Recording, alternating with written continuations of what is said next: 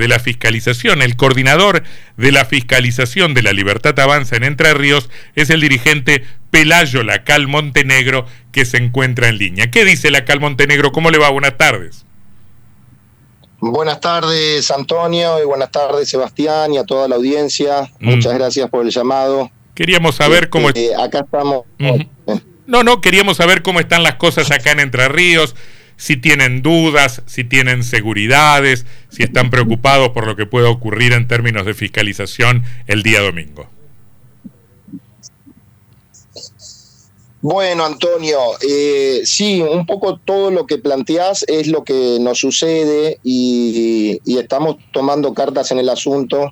Ya desde las pasos, digamos, eh, trabajamos sobre la experiencia que venimos recolectando y la verdad es que eh, ya hace, hace meses en las pasos se evidenció todo esto que, que este, estabas esbozando Así que eh, ya para las generales trabajamos con miras a reducir la posibilidad de todo este tipo de prácticas. Ha dado bastante resultado, pero mm. bueno, la realidad es está presente de esto. Eh, nos consta por haberlo experimentado en, carne propia. ¿A qué le tienen miedo particularmente? ¿Hay algo que les preocupa, algún temor en especial? ¿Alguna maniobra en particular? Mira, eh, lo que podemos recolectar, y, es este, lamentable que así sea, pero en todos los segmentos del aparato electoral se puede dar algún tipo de fraude. Entonces, nosotros nos abocamos a lo que tiene que ver acá estrictamente a la, fiscalización en Entre Ríos y en las mesas, en las escuelas, y tratamos de reducir al máximo que pueda eh, suceder en, en donde tenemos una órbita de acción. Después, como decía recién, que se vienen haciendo denuncias, se pide actuar de oficio, eh, ya hay lugares en los que nos escapa el control, como el correo, como qué sucede con las urnas, qué sucede en los centros de cómputos. ya son este, eh, problemas que eh, los estamos derivando a, otra parte del espacio, por eso están tomando esas medidas que, vos anunciás. En lo que respecta a nosotros, el principal problema con el que nos hemos encontrado, y decía que es lamentable porque demuestra un poco el desprecio que hay por este, la democracia y por la voluntad popular.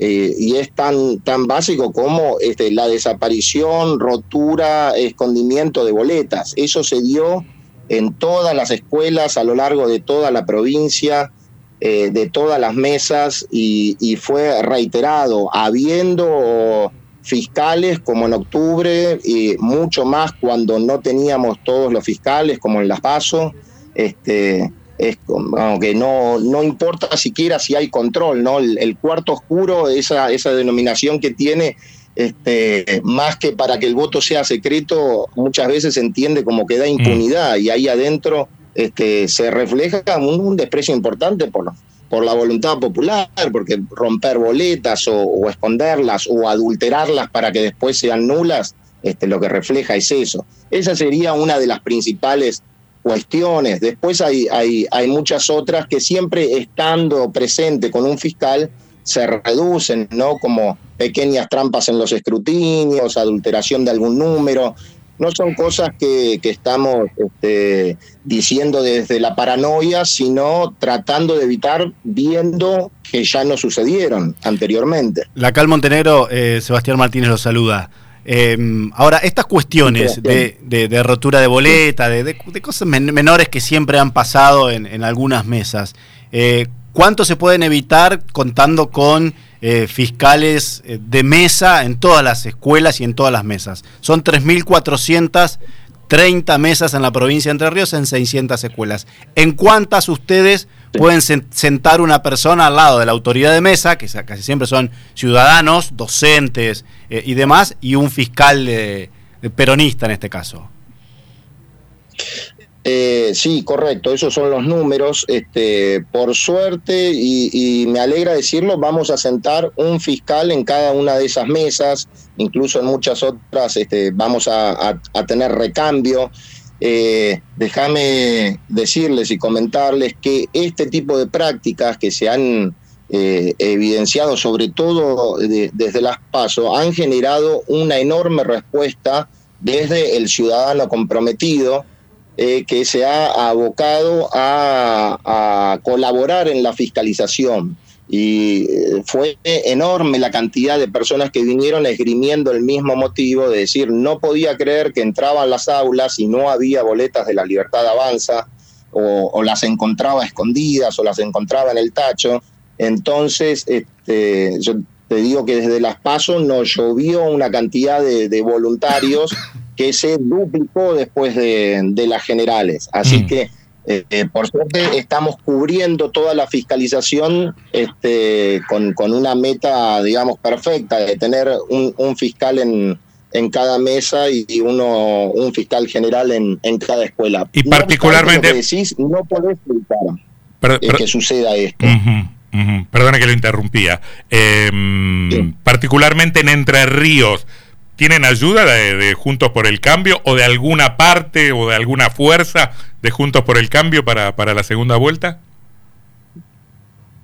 Mm, mira, en eso te, podría marcar este, dos variables para verlo.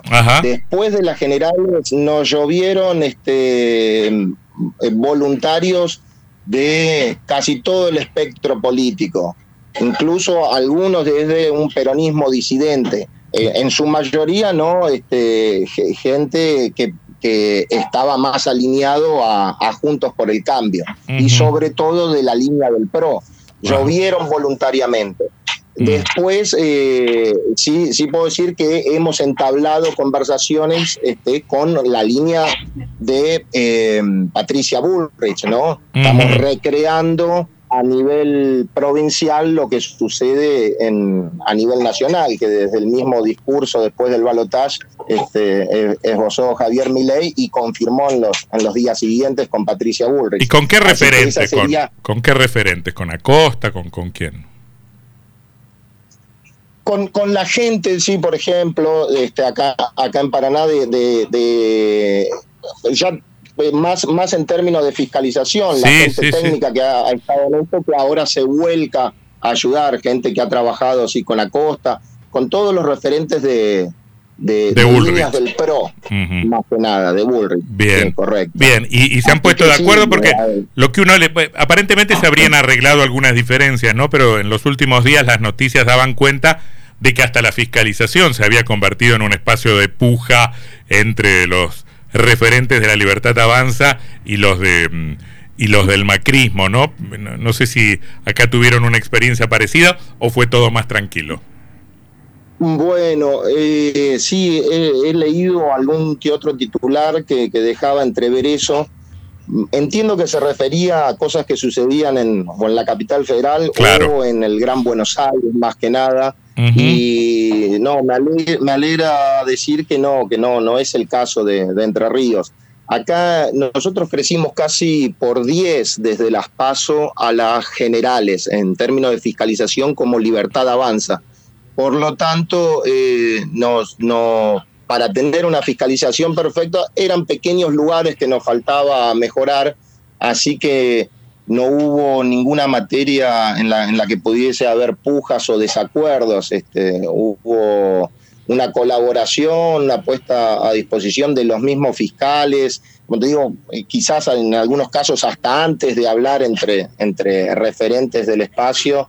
Eh, así que fueron intervenciones quirúrgicas donde nos apoya y viene muy bien este, el PRO o, o algunos otros partidos o expresiones políticas. Ahora, usted con... Eh, que, ha fluido muy bien. Usted que tiene experiencia en fiscalizaciones, que ya ha participado en, las últimas eh, elecciones, como, como contaba recién, y que ya vio cómo funciona el sistema, ¿cree que el, el, sistema en sí, eh, sabiendo la diferencia entre lo que puede pasar en un escrutinio provisorio y el resguardo eh, de las actas que tiene cada uno de los partidos y la resolución en el escrutinio definitivo. ¿Usted cree que el sistema es sólido, es confiable? Bueno, yo, eh, y la verdad es que cuando uno está dentro te permitís dudar de la solidez del sistema.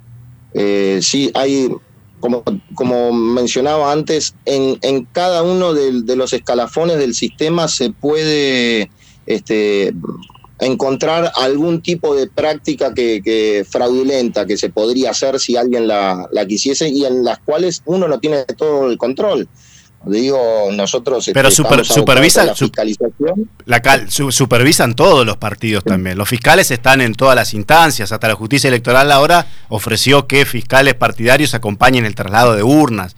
Me parece que hay, hay bastantes instancias de control de un eh, sistema que diseña y, y, aplica la justicia electoral y lo llevan a cabo ciudadanos de a pie, docentes, policías, eh, gendarmes. Eh, sí, en, en, los términos de teóricos funcionaría muy bien, pero eh, después en la práctica no, no termina de, de, ser tal cual. Y primero que para que funcione con esa perfección que, que, que está citando, tendría que eh, estar garantizada una fiscalización perfecta en todos los aspectos.